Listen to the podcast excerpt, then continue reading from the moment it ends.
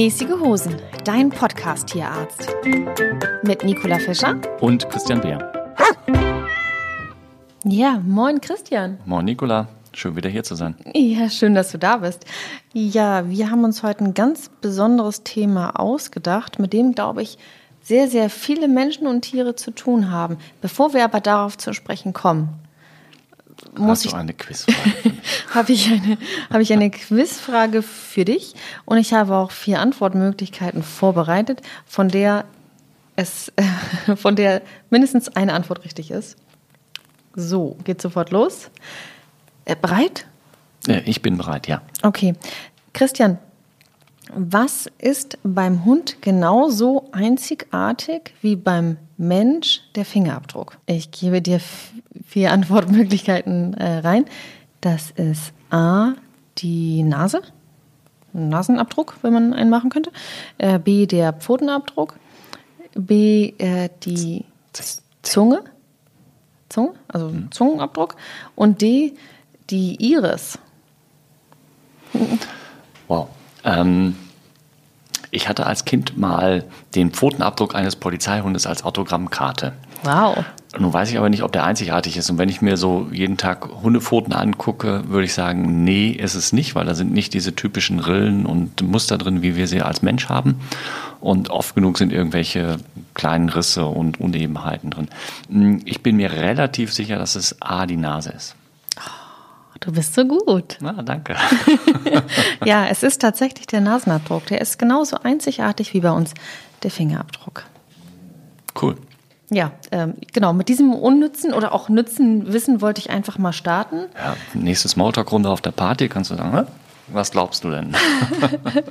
ja, also ich werde das mal ausprobieren. Ansonsten hangeln wir uns jetzt ähm, ja physiologisch beim Hund und bei der Katze äh, am äh, Skelett durch. Und ich würde gerne von dir wissen, können Menschen ähnliche Gelenkleiden haben wie Tiere und umgekehrt natürlich?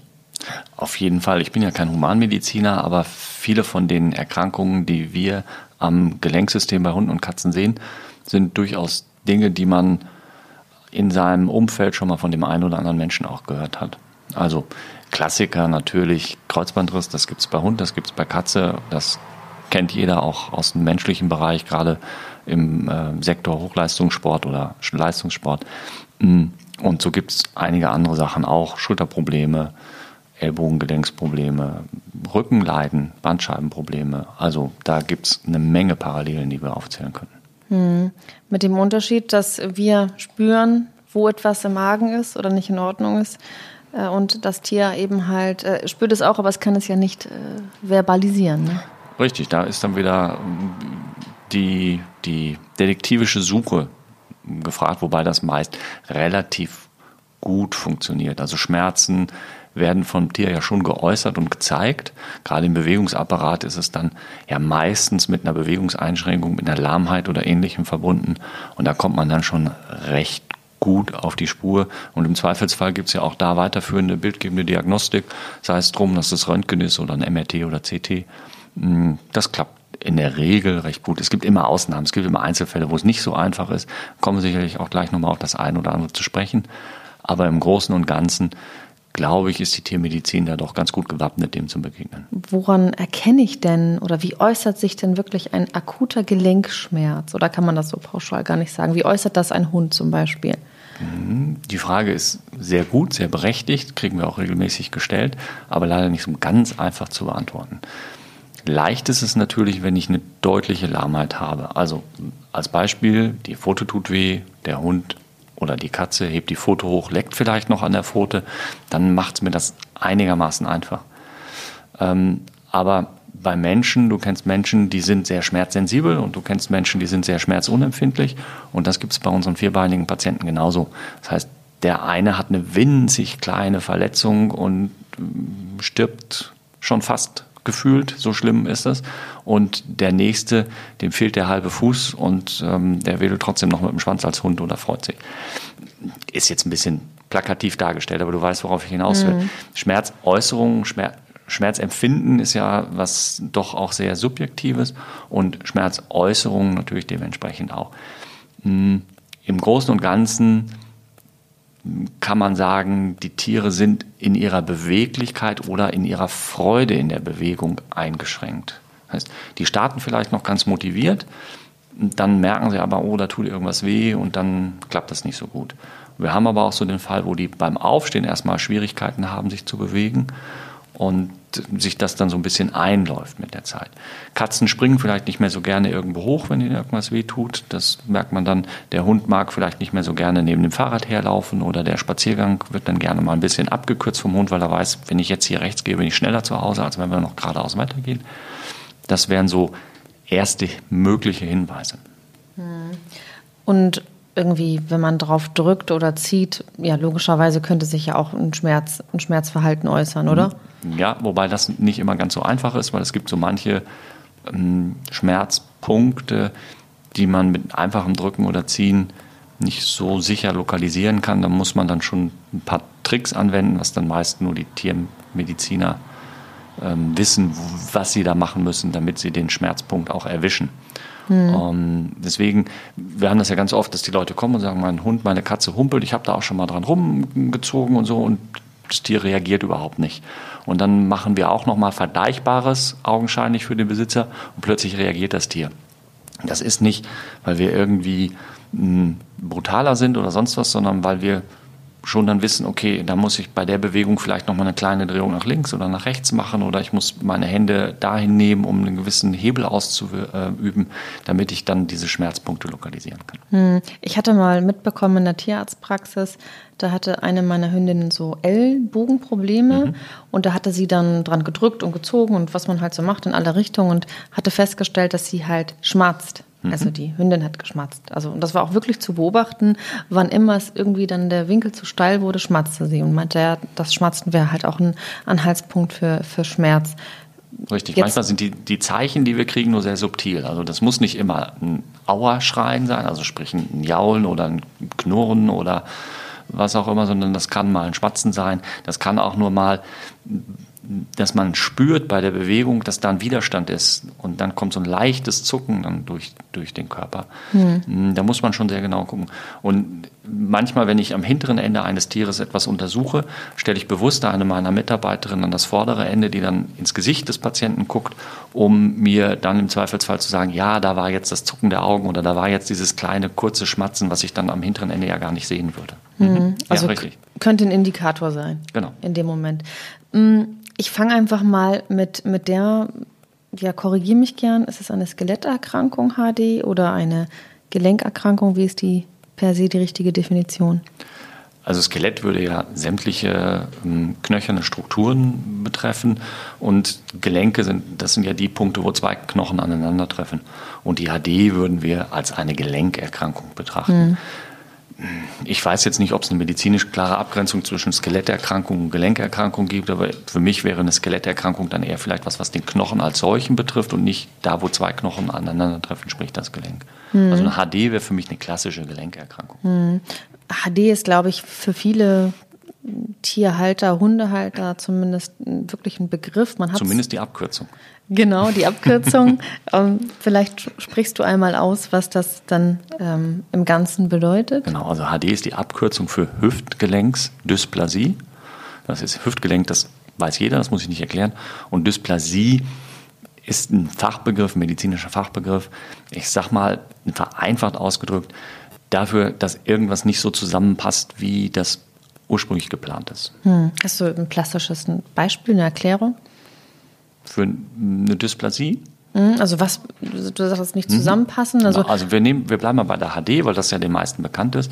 Und ganz klassisch wäre jetzt, die, die Hüfte besteht ja aus der Hüftpfanne, das ist der Anteil des Beckenknochens, der zum Gelenk gehört, und dem ähm, Hüftkopf, das ist der Anteil des Oberschenkelknochens, der mhm. dazu gehört.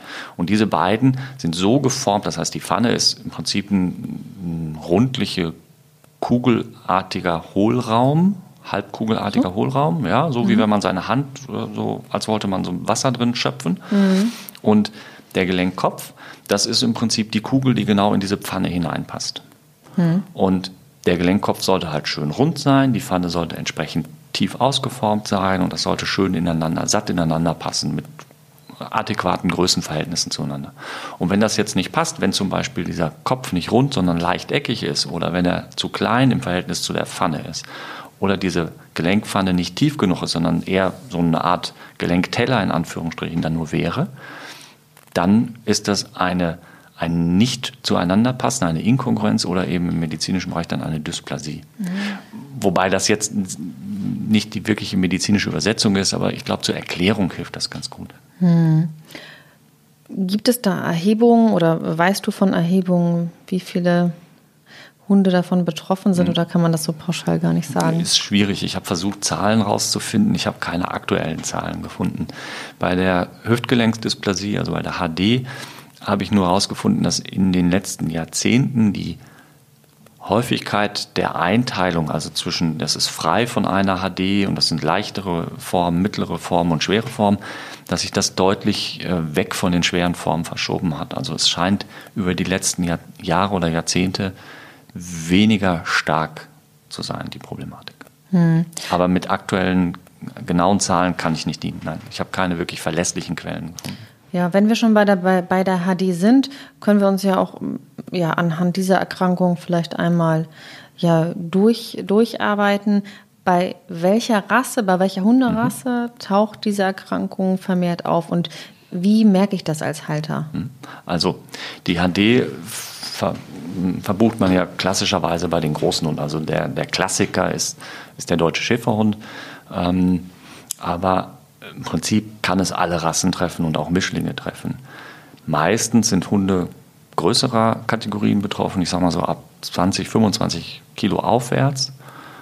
Und wir vergessen aber gerne oder beachten gar nicht, dass es die kleinen Hunde und auch die Katzen durchaus auch treffen kann. Bei denen fällt es halt nicht so sehr auf.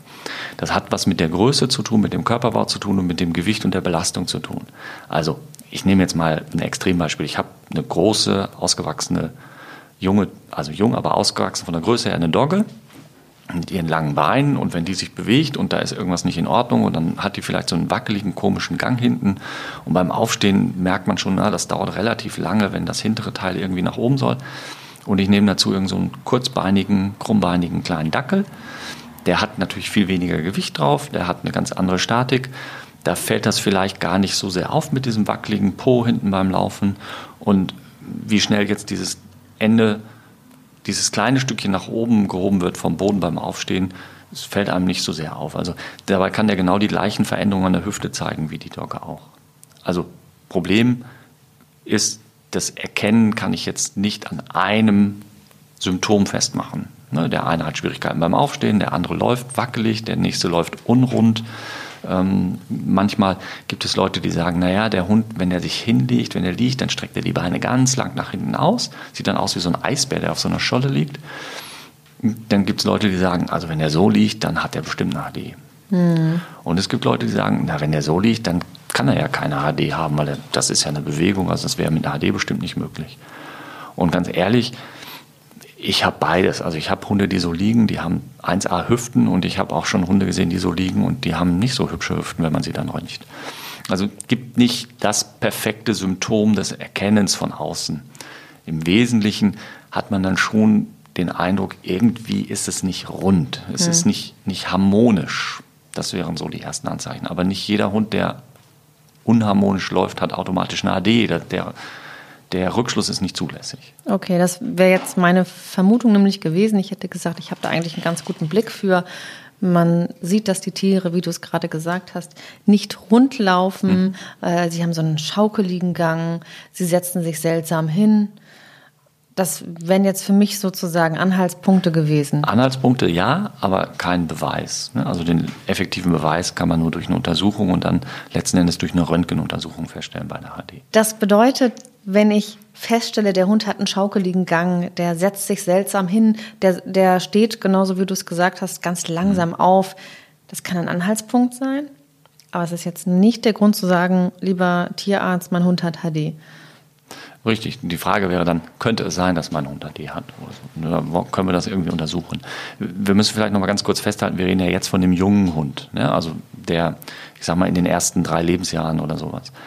Ähm, HD geht natürlich darüber hinaus. Aber erstmal geht es darum, das festzustellen. Und dann ist es natürlich schön, wenn ich das feststelle, möglichst früh im Lebensalter, damit ich mich eventuell darauf einstellen kann. Wenn mein älterer Hund, der zwölfjährige Hund, plötzlich hinten wackelig geht, aber vorher sein Leben lang gut gelaufen ist, dann hat er nicht plötzlich eine HD, weil die habe ich nicht plötzlich. Dann hat er vielleicht eine Arthrose oder er hat ein anderes Problem, neurologisches, also ein nervenbedingtes Problem, ein Rückenproblem, was auch immer, muss ich auch nachgehen. Aber wenn wir jetzt von diesem äh, HD erstmal sprechen, sprechen wir erstmal vom jungen Hund. Mhm. So. Also beim jungen Tier kann ich das schon auch beobachten. Richtig, weil der sollte ja im Normalfall nicht komisch wackelig hinten laufen. Hm. Welche Möglichkeiten gibt es dann, um festzustellen, du hattest es gesagt, eine Röntgenaufnahme, hm. ist das das Mittel der Wahl? Ja, also derzeit ist es das Mittel der Wahl. Es gibt sicherlich Bestrebungen, ähm, das eventuell auch im Ultraschall beim jüngeren Hund schon festzustellen. Hm, ich kenne da die aktuellen Untersuchungsergebnisse nicht. Kann sein, also beim Kindern zum Beispiel wird das ja auch teilweise durch Ultraschalluntersuchungen gemacht. Ne? Ähm, und es wird sicherlich irgendwann auch, weil die HD ja einen großen Anteil in der Genetik hat, beziehungsweise die Genetik einen großen Anteil Schuld an der HD trägt, ähm, wird sicherlich irgendwann verfügbare Gentests geben für diese Problematik. Ah, okay, die gibt ja. es für HD noch nicht. Ich kenne noch keinen verlässlichen Wert. Und da muss man natürlich immer sagen, okay, trägt der Patient, also dieser Hund oder diese Katze, das genetische Merkmal in sich hm. und kann es weitervererben? Oder hat dieser Patient dann auch die Ausprägung dieses genetischen Merkmals, sprich die Veränderung. Das ist ja nochmal zu unterscheiden. Also der Gentest sagt mir erstmal nur, der Patient hat eine mögliche Veränderung in der Genetik, die mit dieser Erkrankung im Zusammenhang zu sehen ist. Hm. Das gilt für alle anderen Erkrankungen ja auch. Und dann kommt es wieder darauf an, Genetik ist ein ganz schwieriges Thema in dem Bereich. Es gibt ja verschiedene Ausprägungen, was mit Dominanz zu tun hat und so. Also brauche ich jetzt zwei Gene, die diesen Defekt oder haben oder gibt es sogar mehrere Stellen, wo das auf dem Genom lokalisiert ist? Ich glaube, das führt jetzt ein bisschen zu weit. Mhm. Also derzeit die Hauptuntersuchung ist und bleibt das Röntgen. Und mhm. das leider im sedierten Zustand. Okay, das heißt, das Tier muss dann in einer leichten Narkose liegen. Richtig. Warum? Vielleicht nochmal als Erklärung, warum muss das so hm. sein? Also es gibt mehrere Gründe dafür. Es geht im ersten Mal darum, dass ich vergleichbare Aufnahmen schaffe. Das heißt, ich muss möglichst alle meine Patienten gleich lagern. Die müssen ganz exakt am Rücken liegend gelagert werden, schön gerade mittig. Die Beine müssen lang gezogen werden, müssen parallel zueinander sein, müssen in einer Längsachse zur Wirbelsäule stehen. Die Kniescheiben müssen ganz senkrecht nach oben schauen. So, und wenn ich das jetzt bei einem Hund mache, der nicht völlig entspannt ist, also die Muskulatur ähm, eben entsprechend gegen meine Lagerung an, anwirken lässt, dann habe ich keine Chance, ein perfektes Bild hinzubekommen. Mhm. Und gerade bei leichten Veränderungen brauche ich ein perfektes Bild.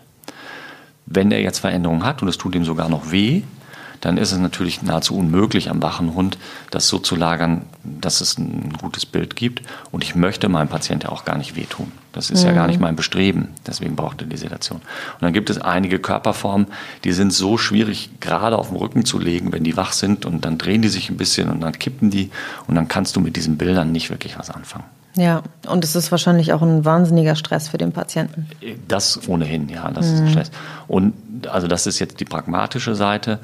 Hm, dann ist es so, wenn es die sogenannten offiziellen HD-Aufnahmen, also für die Zuchtbeurteilung gibt, dann ist es sogar vorgeschrieben. Also es wird, muss der Tierarzt dann auch in den Dokumenten vermerken, dass eben eine ausreichende Muskelerschlaffung durch Sedation stattgefunden hat, damit die Aufnahmen dann von dem Gutachter auch richtig beurteilt werden können. Hm. Jetzt gehen wir mal einen Schritt weiter. Wir waren mhm. bei der Symptomatik, bei einer eventuellen Feststellung und nun haben wir die äh, bildgebende Diagnostik, die sagt, äh, lieber Hundehalter, äh, ja, wir haben da eine Veränderung, da mhm. ist HD. Was, was kann ich tun oder was kannst du als Tierarzt dann auch in dem Moment dann tun? Eins der wesentlichsten Punkte ist sicherlich das Gewichtsmanagement. Wenn ich einen Hund habe mit leichten Veränderungen, dann kann er das mit sicherlich viele Jahre auch glücklich leben. Ich muss nur dafür sorgen, dass der nicht zu schwer wird. Hm. Und das Bewegungsmanagement, also wenn ich einen Hund mit Gelenkproblemen habe, das gilt ja jetzt nicht nur für die HD, sondern auch für andere Sachen. Und das ist nur leicht ausgeprägt. Das heißt, im Alltag hat man vielleicht noch keine Symptome, aber man hat röntgenologische Veränderungen. Dann würde ich den nicht als Hochleistungssporthund nehmen. Den mhm. würde ich nicht unbedingt im, im Agility ähm, Sektor, wo es um, um Hochleistung geht, nehmen. Den würde ich nicht als, als Schlittenhund oder ähnliches einsetzen. Mit dem würde ich nicht Marathon laufen, mit dem würde ich nicht lange Strecken ähm, am Fahrrad fahren, solche Geschichten. Also Bewegungsmanagement, Ernährungsmanagement, mhm. Bewegungsmanagement. Dann Futterzusatzstoffe ist da sicherlich ein großes Thema. Wie gut das dann im Einzelfall wirklich hilft, ist schwierig zu beurteilen. Definitiv macht man da aber nichts verkehrt. Diese Muschelextrakte, diese ähm, GAGs, die da zugesetzt werden können, essentielle Fettsäuren, verschiedene Vitamine, da gibt es eine große Palette, unterschiedliche Einstellungen, was besser und was schlechter wirkt. Ähm, da gibt es eine ganze Menge, da kann man sich beraten lassen, was man da einsetzen möchte. Also für diese Ernährungs-, äh, Nahrungsergänzungsmittel kann ich auch wirklich einfach in den Fachtiermarkt gehen, sagst du? Ich bin generell ja jemand, das haben wir ja vielleicht bei der, bei der Fütterungsfolge schon mal rausgehört, mhm. der ungerne ein spezielles Produkt empfiehlt. Mhm. Natürlich haben wir so ein Produkt bei uns in der Praxis und ich sage, das können Sie nehmen, Sie können aber auch gerne was nehmen, was Sie bei Ihrem vorigen Hund genommen haben oder was, was Sie ähm, von Ihrem Nachbarn empfohlen bekommen haben. Oder mhm. Dann gucken wir einmal gemeinsam drauf, ob die Inhaltsstoffe so sind, dass ich sage, ja, das passt. Und dann ist mir die Marke ehrlich gesagt egal. Okay, was müsste da jetzt drin sein? Muschelextrakt oder Leinöl oder? Ja, also eine, eine, gute Quelle an essentiellen Fettsäuren, Omega-3, Omega-6-Fettsäuren, eventuell Vitamin E ist ganz hilfreich. Dann eben diese Muschelextrakte, die ja ähm, Chondroitinsulfat ist dann teilweise mit drin, diese GAGs abgekürzt sind mit drin. So, und dann muss ich gestehen, bin ich jetzt keiner, der genau weiß, das müssen 13 Gramm hiervon und 12 mhm. Gramm davon sein. Es geht mir so ein bisschen um das Gesamtkonzept. Und dann gibt es ja immer Empfehlungen, die auf jeder, jedem Zusatzfutter auch draufstehen. Und daran kann man sich dann, denke ich, sicherlich gut orientieren. Okay, das ist die eine Säule, die Nahrungsergänzungssäule. Mhm. Muss ich denn, wenn ich herausgefunden habe, dass mein Hund HD hat, muss ich irgendwie Geld zur Seite legen für eine künstliche Hüfte? Ähm, ja, was, mhm. was rätst du da oder ist das wirklich ja. auch ganz individuell dann von Fall zu Fall? Ja, es ist bei den leichten Fällen, wir reden jetzt mal von den leichten Veränderungen, ist es nicht garantiert vorhersehbar, wie das läuft. In den meisten Fällen führt es dann irgendwann zu einer Arthrose und die Arthrose wiederum zu so starken Einschränkungen, dass die Hunde schon Probleme bekommen.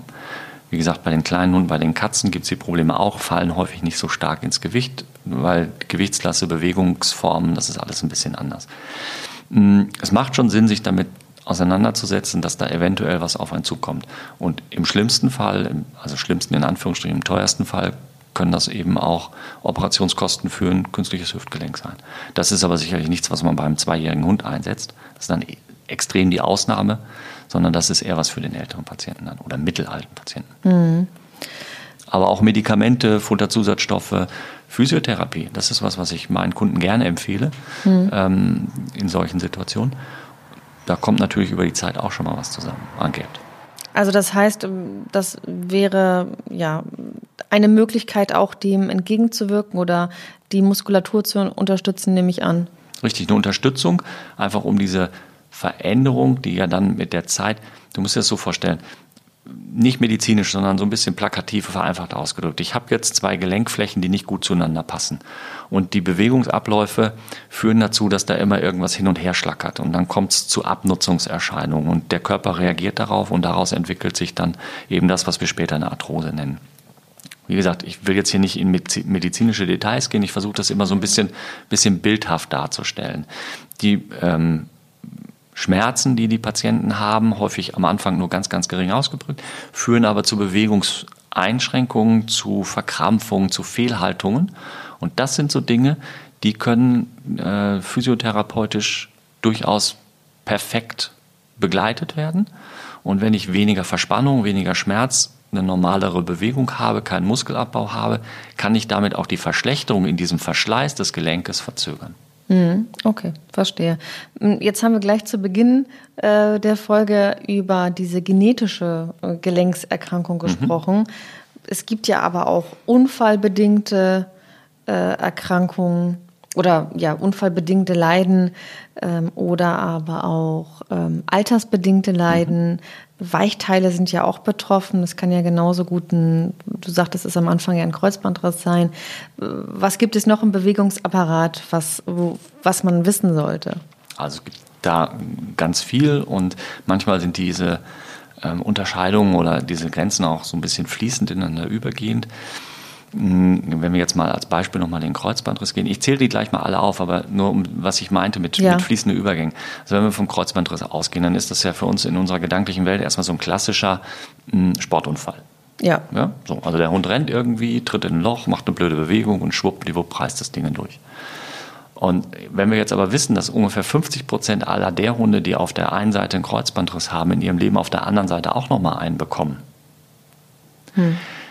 dann wäre das in, in meinen mathematischen, statistischen Kenntnissen ja doch irgendwie nicht, nicht wirklich logisch, wenn es nur unfallbedingt ist. Das heißt, da muss ja auch irgendeine gewisse Neigung, irgendeine gewisse Voraussetzung am Körper dafür da sein, dass es die Hälfte der Hunde dann auch auf beiden Seiten trifft. Hm, verstehe. So, das meine ich mit fließenden Übergängen. Ja. Das ist sicherlich ein, ein Trauma, was da einwirkt. Das Kreuzband reißt nicht einfach so, der Hund steht auf und schwuppdiwupp ist es durchgerissen, sondern da passiert schon irgendwas.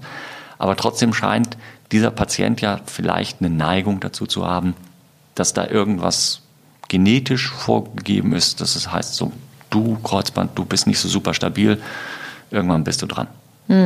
Ne? Das ist jetzt so dieses, was ich mit fließenden Übergängen meine. Also was gibt es für, für, für, es gibt viele Gelenkerkrankungen oder Knochenerkrankungen, aber so die wichtigsten und bekanntesten.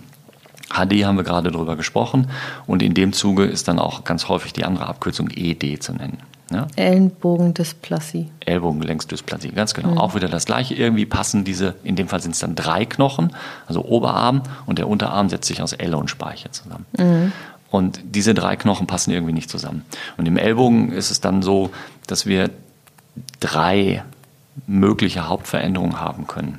Das eine ist, dass sich eine Knorpelschuppe irgendwo im Gelenk löst, entwicklungstechnisch, also beim jungen wachsenden Hund. Das nennt man dann eine OCD, Osteochondrosis dissecans. Vergesst die Fachworte immer, will ich gar nicht so rausbringen, aber wenn man das Wort OCD mal hört, kann man sich sagen, okay, das ist eine Knorpelschuppe, die sich irgendwo ähm, gelöst hat, die im Gelenk rumschwimmt. Das kann im Ellbogengelenk sein, das kann im Schultergelenk sein, das kann im Sprunggelenk sein, das kommt auch mal im Knie vor ähm, oder in der Hüfte, aber da eher seltener. Ähm, man kennt das auch unter dem Begriff Gelenkmaus, vielleicht hat man schon mal gehört.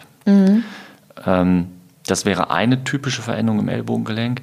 Die andere ist, es gibt beim jungen wachsenden Hund, das gilt nicht nur für den Hund, das gilt für die Katze, das gilt für den Menschen. Also wenn ein Knochen wächst in der, in der Entwicklungsphase, dann hat der sogenannte Wachstumsfugen. Und es gibt dann noch so kleine Knochenfortsätze, die haben auch eigene Wachstumsfugen. Und die sind anfällig dann unter Umständen genetisch bedingt, aber eben auch durch verschiedene traumatische Einflüsse, also Unfälle, Überbelastungen, dass sich diese Wachstumsfugen lockern und dann ein loses Knochenstückchen entsteht. Das tut weh. Und da gibt es zwei Schwachpunkte am Ellbogengelenk. Das ist einmal ähm, an der Elle, die greift ja von hinten. Ähm, es gibt diesen Musikknochen beim Menschen. Ja? Das ist sozusagen die Spitze von der Elle. Und die, von da aus geht nochmal so ein kleiner Zapfen äh, in so eine Kuhle im Oberarm rein. Der sorgt dafür, dass, dass dieses Gelenk immer schön gerade sich hin und her bewegt und nicht nach rechts und links abbiegen kann. Und dieser Zapfen, nenne ich den jetzt mal, der kann sich zum Beispiel lockern und dann gibt es ein Problem. Oder aber es gibt so ein, an der seitlichen Gelenkfläche von der Speiche und Elle ist nochmal so ein Arm, der von der Elle um die Speiche rumgreift. Und da kann sich auch was lösen, ein kleines Knochenstückchen. Und das macht dann Schmerzen. Und das sind diese drei Sachen, die dann unter dem Begriff ED zusammengefasst werden. Auch an dieser Stelle, was mache ich mit ED?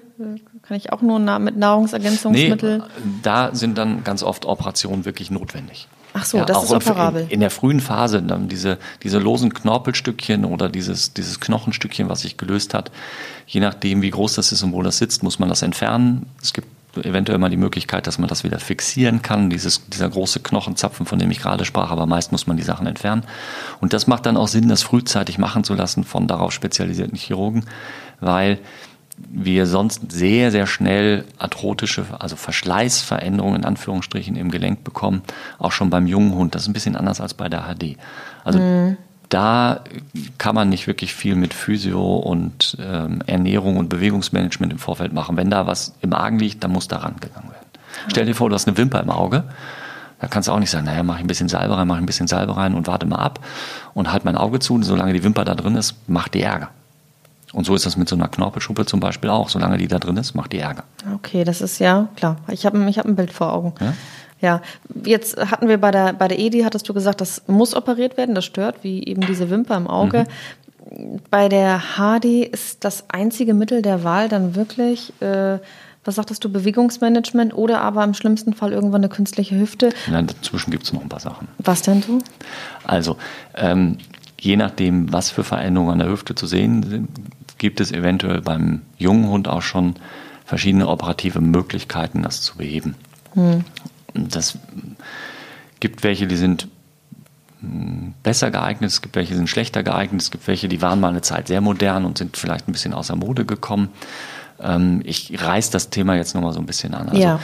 ähm, es gibt eine Methode, wo man die Nerven oben auf dem Rand des Pfannendachs am Gelenk zerstört und dadurch eben eine Schmerzausschaltung bekommt kann man unterschiedlich darüber diskutieren. Ich will das jetzt nicht werten, diese Methode. Ich will sie einfach nur mal aufzählen. Ja. ja?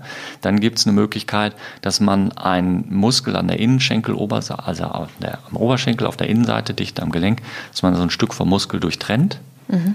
und dadurch eine andere Zugbelastung auf das Gelenk bekommt. Hm?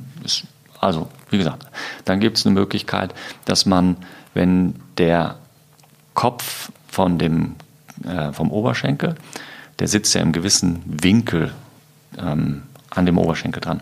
Und wenn er zu steil steht, gibt es eine Möglichkeit, durch eine Operationstechnik den ein bisschen abzusenken, dass der wieder tiefer in diese Pfanne reinrutscht. Mhm. Und es gibt eine Möglichkeit, das Becken an drei Stellen durchzusägen und dann das Pfannendach so ein bisschen über den Gelenkkopf, genau, du verziehst dein Gesicht. Ja, richtig? das klingt nach einem sehr, ja, sehr ist, großen Eingriff. Ist, ist sehr aufwendig. Und es gibt verschiedene Chirurginnen und Chirurgen, die haben unterschiedliche Vorstellung, was am besten wirkt.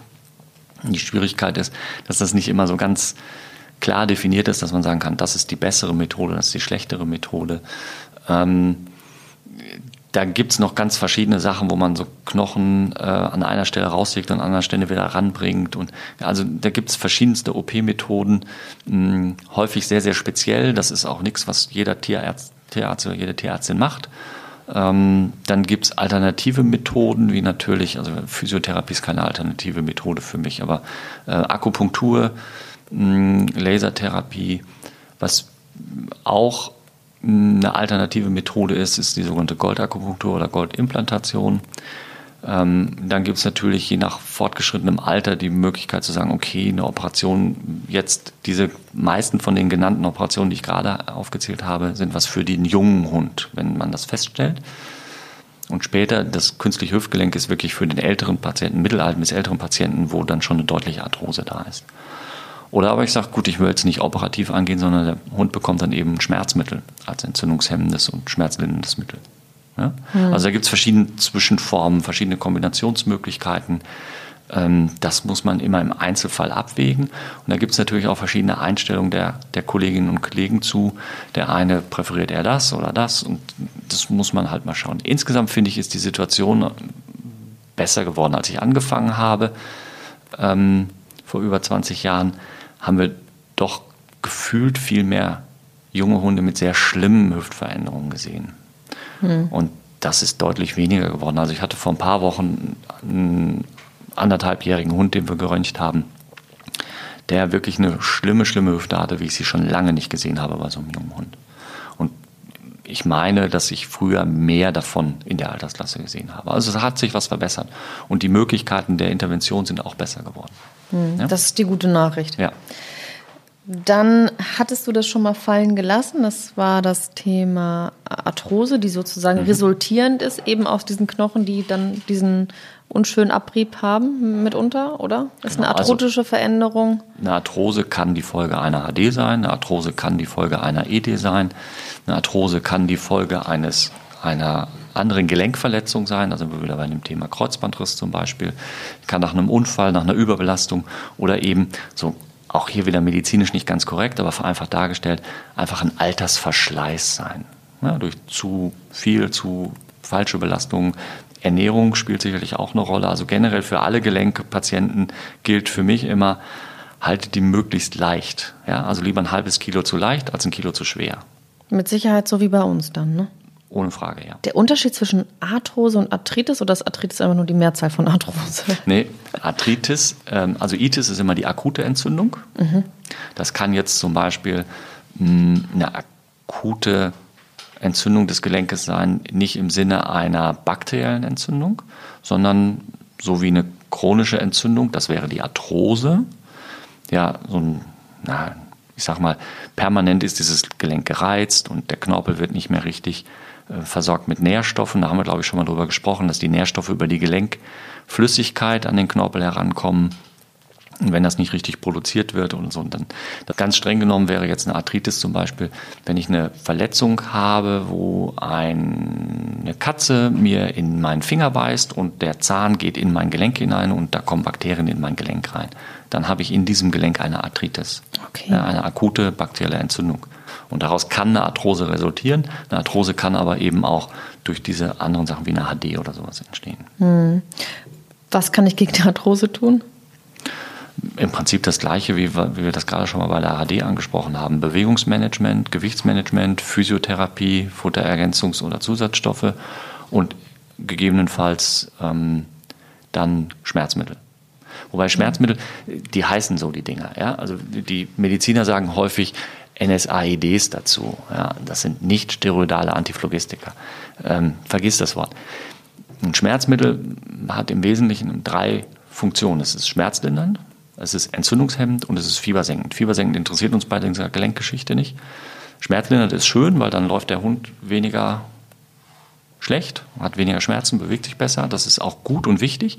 Aber das fast das Wichtigste in meinen Augen ist die entzündungshemmende Wirkung. Mhm. Das heißt, dieser veränderte Prozess im Gelenk, dieser entzündliche Prozess im Gelenk, führt einfach zu einer Verschlechterung der ganzen Situation im Gelenk. Und diese Verschlechterung führt wieder zu mehr Schmerz. Das ist ein Teufelskreislauf. Und wenn ich diese Entzündung reduziere, verzögere ich natürlich auch die Verschlechterung. Und das ist der Grund, warum man nicht zu sparsam mit Schmerzmitteln dann sein sollte. Und der andere Grund ist das sogenannte Schmerzgedächtnis. Ja, hast du vielleicht schon mal gehört, diesen Begriff? Schmerzgedächtnis ist leider nichts Positives, sondern was Negatives. Das heißt, die, die Empfindung des Schmerz wird immer sensibler. Also ich nehme Schmerz dann deutlich früher als unangenehm wahr. Und die Wirksamkeit von schmerzlindernden Medikamenten sinkt dann auch mit zunehmendem Schmerzgedächtnis. Und wenn man zu zögerlich mit Schmerzmitteln und zu zurückhaltend damit ist, kann das genauso viele Nachteile haben, wie wenn man zu leichtfertig damit umgeht. Ja? Also ein gesundes Mittelmaß muss man da finden. Hm. Wie schädlich ist, sind, ist die Einnahme von viel Schmerzmittel für die Niere? Ich hatte da irgendwie mal gehört, das ist auch auf Dauer nicht so gut für die Niere. Für die Leber, für die Niere, für die Magenschleimhaut. Also natürlich gibt es eine ganze Menge mögliche Nebenwirkungspunkte. Hm. Die modernen Schmerzmittel sind meistens so konzipiert, dass sie doch auch über längere Zeit recht gut vertragen werden von den Patienten. Und wir haben viele Patienten, Hunde wie Katzen, die teilweise über Jahre regelmäßig Schmerzmittel bekommen müssen. Und dann muss man sich immer die Frage stellen, was ist jetzt schlimmer? Die Nebenwirkung, die das Medikament auf lange Frist hat? Oder das Fehlen der Wirkung, sprich also die Schmerzen, die Bewegungseinschränkung, der Verlust von Lebensqualität?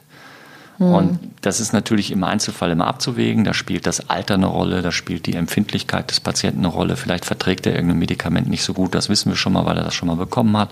Das muss ich natürlich alles mit einfließen lassen.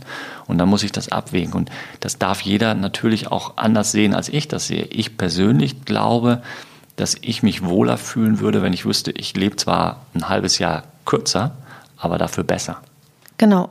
Christian, ich versuche ja irgendwie unseren Hörern so viel wie möglich an die Hand zu geben, wenn sie einfach feststellen, dass der Bewegungsapparat ihres Haustieres oder ihrer Katze oder ihres Hundes so irgendwie möglicherweise erkrankt ist. Wir haben jetzt gesprochen über die HD, über die ED, Arthrose und Arthritis. Haben wir auch einmal aufgeklärt, wo der Unterschied ist. Jetzt hätten wir, ich glaube, über OCD haben wir auch gesprochen. Was heißt das ausgesprochen? Osteochondrosis dissecans, also das diese Knorpelschuppe, die sich gelöst hat, in verschiedenen Gelenken möglich. Klassiker wäre Ellbogen, Schulter, Sprunggelenk, weniger häufig dann Knie oder Hüfte. Hm. Gut, dann hätte ich jetzt hier noch auf meiner Liste den Bandscheibenvorfall und die mhm. Spondylose. Mhm. Magst du mir darüber noch was erzählen? Mhm. Also Bandscheibenvorfall ist ja so ein klassisches Dackelding. Ja, Gibt es natürlich auch bei anderen bevorzugt kleinen Rassen, ähm, ist auch wieder so ein, so ein fließender Übergang. Also da gehört eine gewisse Veranlagung zu und dann gibt unterscheidet man streng zwischen einer Bandscheibenvorwölbung, das heißt, der, die Bandscheibe dehnt sich nur in Richtung Rückenmark ein bisschen aus, oder den Bandscheibenvorfall. Da platzt richtig was und dann schießt mit großer Gewalt das Innere der Bandscheibe, das ist so ein kleiner, so ein kleiner Kern, der schießt in den Rückenmarkskanal ein und führt dann da zu schweren Schäden. Das ist schon sehr, sehr dramatische und ernstzunehmende Erkrankung, die auch in vielen, vielen Fällen eine operative Maßnahme nach sich zieht. Aber es ist operabel. In den meisten Fällen ja. Das kommt natürlich immer auf den Einzelfall an. Es kommt im Wesentlichen auch auf den Zeitfaktor an. Also je länger dieser Vorfall besteht, umso mehr bleibende Schäden können zurückbleiben. Mhm. Also das, aber ja, es ist prinzipiell operabel. Ich habe mir ja eine Reihe an Gelenkserkrankungen durchgelesen und, und es steht auch mal drauf, welche Rassen davon betroffen sind. Es sind überwiegend die üblichen verdächtigen Rassen, die man so kennt, die anfällig für Gelenkserkrankungen sind.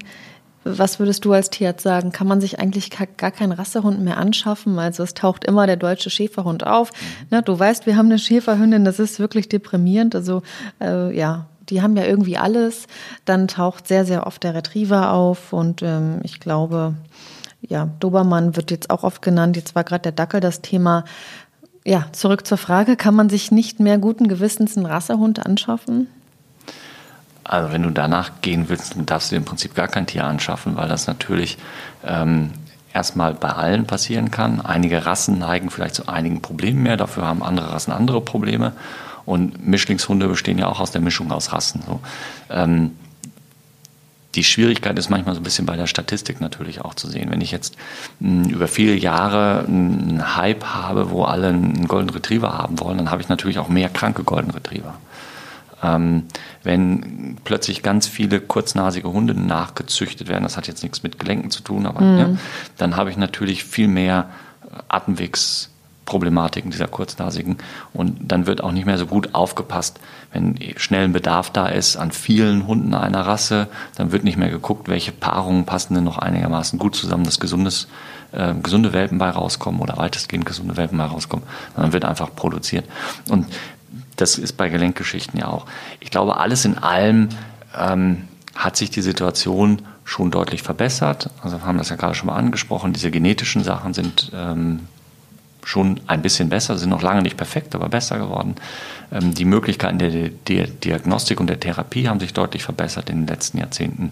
Also insofern sollte die mögliche Krankheit einer Hunderasse nicht als alleinige Kriterium dafür sein, mich von der abzuwenden, wenn sonst alles dafür spricht. Mhm.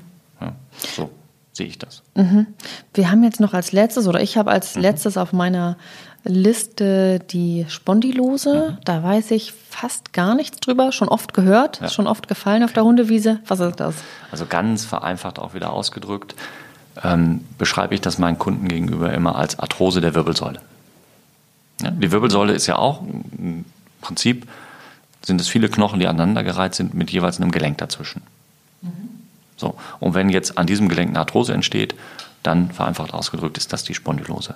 Und das kann alle Größenkategorien von Hunden treffen. Das trifft die Katzen ganz häufig. Also ähm, da vielleicht noch mal eins. Du hattest ja vorhin ge gefragt, wie merke ich das? Ich hatte ja gesagt, bei der Katze mit dem Hochspringen ein ganz wichtiger Punkt bei der Katze und Thema Rückenschmerzen, was wir bei vielen vielen älteren Katzen haben, ist die Verminderung der Fellpflege. Also die putzen sich hinten nicht mehr so sehr, die verfilzen dann und das ist für uns ein sicheres Indiz, kein Beweis, aber ein Indiz, dass die Rückenschmerzen haben und in den allermeisten Fällen trifft es das auch.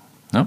Und das ist dann oft verursacht durch eine Spondylose oder auch durch eine Arthrose der Hüftgelenke, die wiederum oftmals auch vielleicht eine HD ähm, als Grundursache dahinter liegen hat, die man jahrelang nicht erkannt hat, weil die Katze nicht wirklich Probleme gezeigt hat. Die tolerieren das ziemlich gut, denen merkt man das selten an. Was kann ich denn machen bei einer Spondylose? Ich habe jetzt nicht. Hm, da also operativ gar nichts. Ja, da geht es wieder darum, Physiotherapie ist eine tolle Maßnahme ähm, Wärme vielleicht im Rückenbereich, um die Muskulatur zu lockern, Verspannungen zu lockern. Schmerzmittel, ganz großes Thema da auch. Hm. Ja, da helfen häufig auch die Futterzusatzstoffe nicht wirklich was.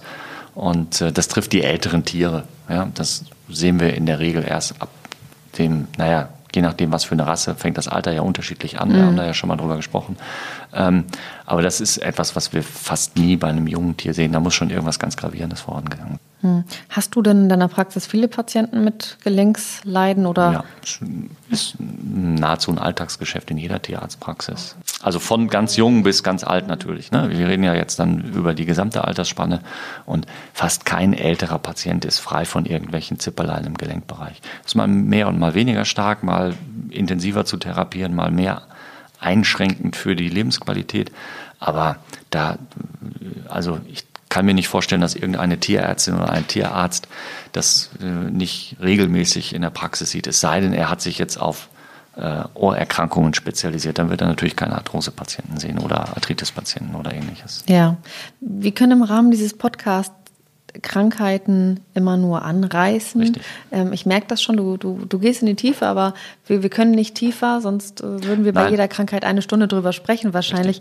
Ähm, wir sind jetzt, glaube ich, auch fast am Ende dieser Folge angekommen. Vielleicht magst du noch mal zusammenfassen. Ja, ich möchte vielleicht noch ganz kurz eine Sache, also Kreuzband haben wir, glaube ich, oft genug angesprochen und ähm, das ist den meisten auch bekannt. Eine Sache, die vielleicht weniger bekannt ist, junger Hund, keine Gelenk-, sondern Knochenerkrankung, ist ähm, die Knochenhautentzündung, die sogenannte Panostitis. Mhm. Das sind häufig junge Hunde von großen Rassen, die dann mal eine Zeit vorne links lahm laufen, dann laufen sie hinten rechts lahm, dann laufen sie vorne links wieder lahm, dann vorne rechts und so, das so wechseln. Das sind ähm, Entzündungen im Bereich des Knochens, die häufig dadurch zustande kommen, dass die Tiere zu schnell an Gewicht zulegen, zu schnell wachsen und ähm, ist sehr schmerzhaft für die Tiere verschwindet in aller Regel nach zwei bis drei Monaten wieder. Man sollte den Tieren derzeit Schmerzmittel geben, damit die sich wohler fühlen. Ähm, das ist eine Erkrankung, die vielen, vielen Besitzern nicht bekannt ist. Du hattest es gerade gesagt, Schmerzmittel. Ich gehe davon aus, wer uns äh, regelmäßig bis jetzt gehört hat in diesen sieben, sieben, acht Folgen, acht, ähm, der, der weiß, welche Schmerzmittel sozusagen in den Hunde- oder in den Katzenmagen gehören. Ich will es in diesem Moment trotzdem vielleicht nochmal erwähnen.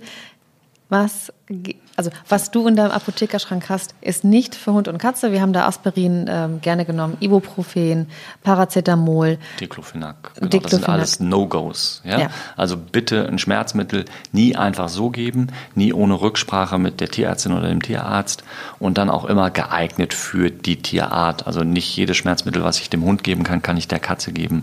So, das sind so diese Sachen. Also da bitte nicht eigenverantwortlich oder besser gesagt eigenunverantwortlich handeln, sondern mit Rücksprache.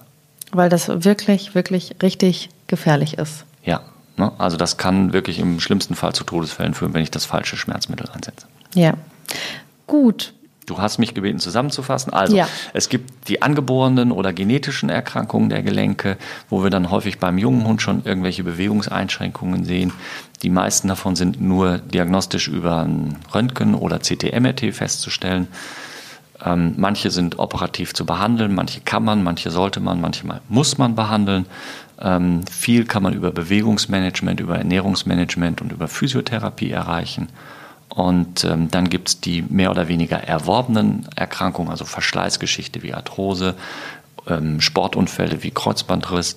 Das sind so die, die wesentlichen Dinge, genau. Mhm. Ja? Und es geht darum, dem Tierarzt entsprechend die Symptome zu schildern. Manchmal ist es ja so, ich komme mit einem humpelnden Hund oder gehe mit dem humpelnden Hund zum Tierarzt und beim Tierarzt humpelt der nicht mehr. Mhm. Und heutzutage hat fast jeder ein Smartphone, also einmal vorher filmen, von vorne, von hinten, von rechts, von links. Und dann kann man das der Tierärztin und dem Tierarzt zeigen. Das hilft oftmals schon mal zu lokalisieren, wo muss ich denn überhaupt suchen.